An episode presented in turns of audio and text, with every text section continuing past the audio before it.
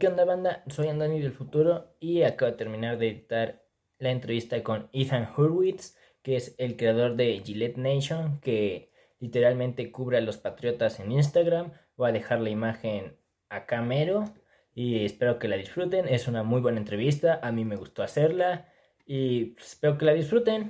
Well, first of all, mm, Ethan, tell us about yourself.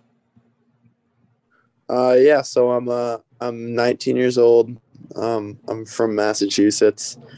Um, you know, pretty big Pats fan, big Boston sports guy. Um, you know, I just I grew up in the area, um, 10 minutes outside of Foxborough. So, um, you know, I sort of just was like my family liked the Patriots, so I sort of just liked the Patriots because of that. And we got season tickets in 2011, so you know I've been going to as many games as I possibly can. Um, you know, and so it's sort of my fandom has sort of taken off from there, and it sort of led me to, to where I am now. I'm, I'm in college right now. Um, I'm doing sports journalism, um, so it's definitely you know all because of my love for the Patriots. Good, good, good.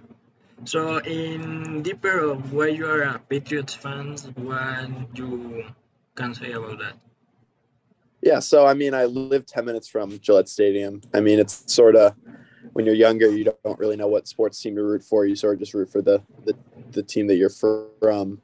Um, so you know, Boston was having all this sports success. Um, you know, the Red Sox were winning, the Bruins were winning, Celtics were winning, and you know, the Patriots had won a while when I was just born, um, and then they hadn't really won a while. Um, and then you know, my dad was like, "We got some season tickets for the Pats," um, and it was you know, I was I I, I understood football. I, I was playing football at that time, but I didn't really understand like the deeper parts of the game, um, and you know, just watching the Patriots and slowly following the Patriots has has helped me with that. So I, I, mean, it's it's really hard to describe why I'm a Pats fan. Sort of just I grew up in the area and my dad was a Pats fan, so it's sort of he just sort of just passed it on to me. Yeah, I got it. I got it.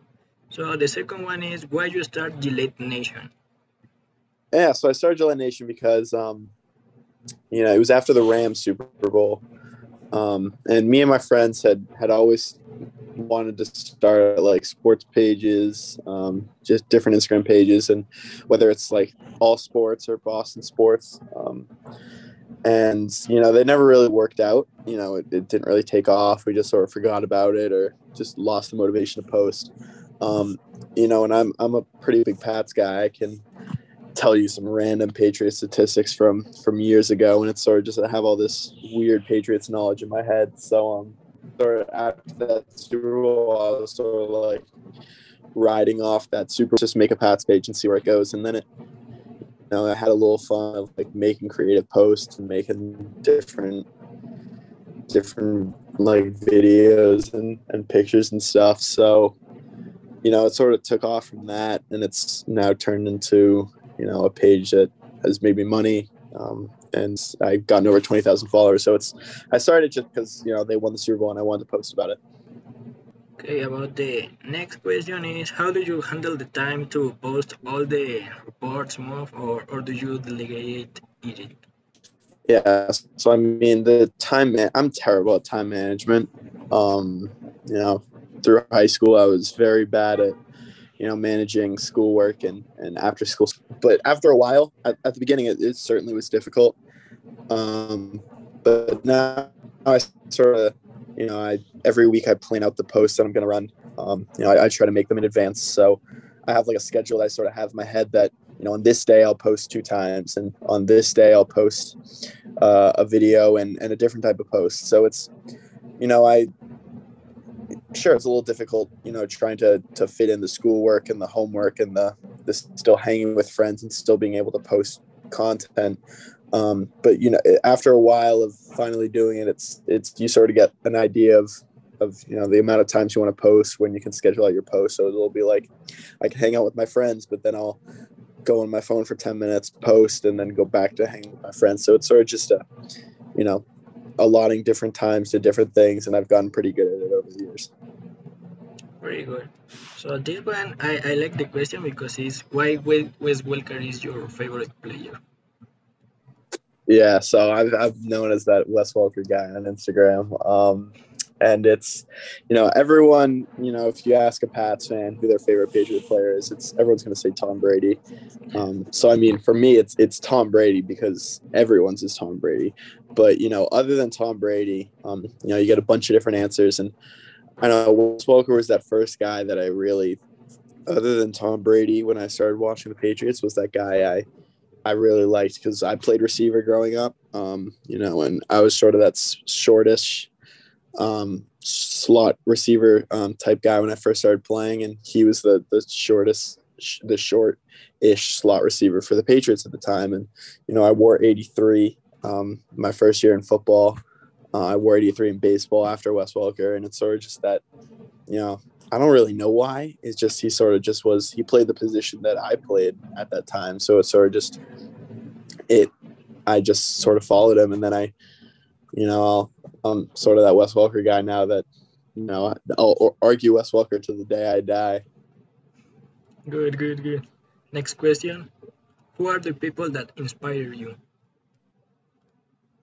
Yeah, people that inspire me. Um, probably my parents. Um, you know, I try to. Um, you know, my parents are very giving, um, very appreciative of me. Um, you know, and they let me be who I wanted to be. Um, very um, inspired by them. I'm inspired by, you know, to look at the sports side of things. I'm inspired by, um, you know, Tom Brady now coming from a guy who was sort of overlooked a while to now being the greatest of all time is it takes a lot of hard work and, and perseverance. So, you know, I look at that as, you know, if if anything's like upsetting in my life or I'm just down, I'll, I'll look towards him and be like, oh well, he's made it after so many struggles. So it's sort of just like a, a personal look, look towards. Next one is pretty pretty good. Is what's your favorite Patriots moment? It could be anything. Favorite Patriots moment, huh? Um, you know, obviously everyone wants to say like the Super Bowls and and watching them beat the Falcons or the Seahawks. Um, so I'm gonna go non Super Bowl moment. Um, you know, one of my favorite moments was um, it was um, the this is still the best game I've ever been to, but it was the 2014 divisional game against the Ravens. Um, you know, the Edelman double pass. Um, I was out there with my family. Um, you know, it was it was it was a cold game, um, and you know, and they came back from 14 points twice. Um, so I mean, that was probably the best game I've ever been to, um, and I look for I, I look back on that as as the best experience that I've had watching the Patriots. Nice, nice. So the next one is how do you see yourself in the future? Um, yeah. So myself in the future. Um, um, um, and you know, I'm in a program I can get two degrees in four years. Um, you know, and yeah, I want to do something sports related, uh, journalism wise, um, whether that is you know TV, radio, um, you know, online in some sort. So, you know, I sort of I, I mean, I sort of look at it as I have a general idea of what I want to do, and that's something related in sports and, and covering sports teams. Um, but I, after that, it's sort of just um, I'm open to whatever. You know, I'll I'll see where where this takes me and how far Gillette Nation grows, and you know if that leads to something bigger. Um, but you know, I just want to get into the world of you know professional sports and covering them uh, professionally, and however that comes, I'm I'm down. I'm down for whatever for that. Um, last we have two questions. How do you see Mac Jones? It's been great, but how do you see him? I I love Mac Jones, and you when you reached out to me um, to do this, it was like a few weeks ago, and he was good, but he wasn't this good. Like he's turned into you know a top ten MVP candidate, top ten in the NFL in yards. Um, you know, he barely turns the ball over. Uh, he's the, you know, you hear all this criticism of, oh, he's, he may not be the best quarterback. He just landed to the best system, but he's the best quarterback for, you know, the, the offense that Bill Belichick wants to run, the offense that Josh McDaniels wants to run. Um, and he plays perfect, perfect, almost perfect football. Um, you know, and it's it's impressive to see at this um, at, at this young of an age that he can you know control this offense the the way that he's doing it. So you know, I'm I'm really looking forward to it. And it's awesome that he's just a rookie, and you know, we came into the season just hoping to sneak in as a wild card, but now we're possibly saying, oh, Mac Jones can lead us to, you know, a Super Bowl, uh, and that's great to see, especially in, in year one. Yeah, pretty good to see that. I I, I Yeah. think the the only rookie that can win a Super Bowl in the NFL will be Mac Jones with Belichick. It's unbelievable. Yeah. And finally, Patriots Bills. Who do you got? I mean, I I was talking to some of my friends earlier this week, and I think the Patriots are going to lose one more game the rest of the year. I don't know which one it's going to be. Um, I think this is going to be the the most likely game that we lose out of the rest of the season. Um, you know, it's Mac Jones going into a difficult environment, uh, Buffalo defending division champions, uh, cold. You know, you don't have Kyle Dugger. Um, so, I mean, right now for my my pick, I'm I'm taking the Patriots because I just feel like, you know, I feel like the Patriots. I I'm willing to roll the dice on the Patriots, but I think, know, the Patriots.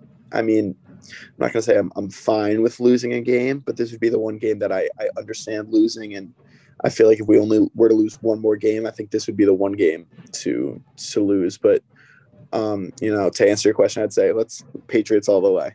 Patriots all the way. Yeah, I agree. So thank you for your time, Ethan. Yeah, anytime.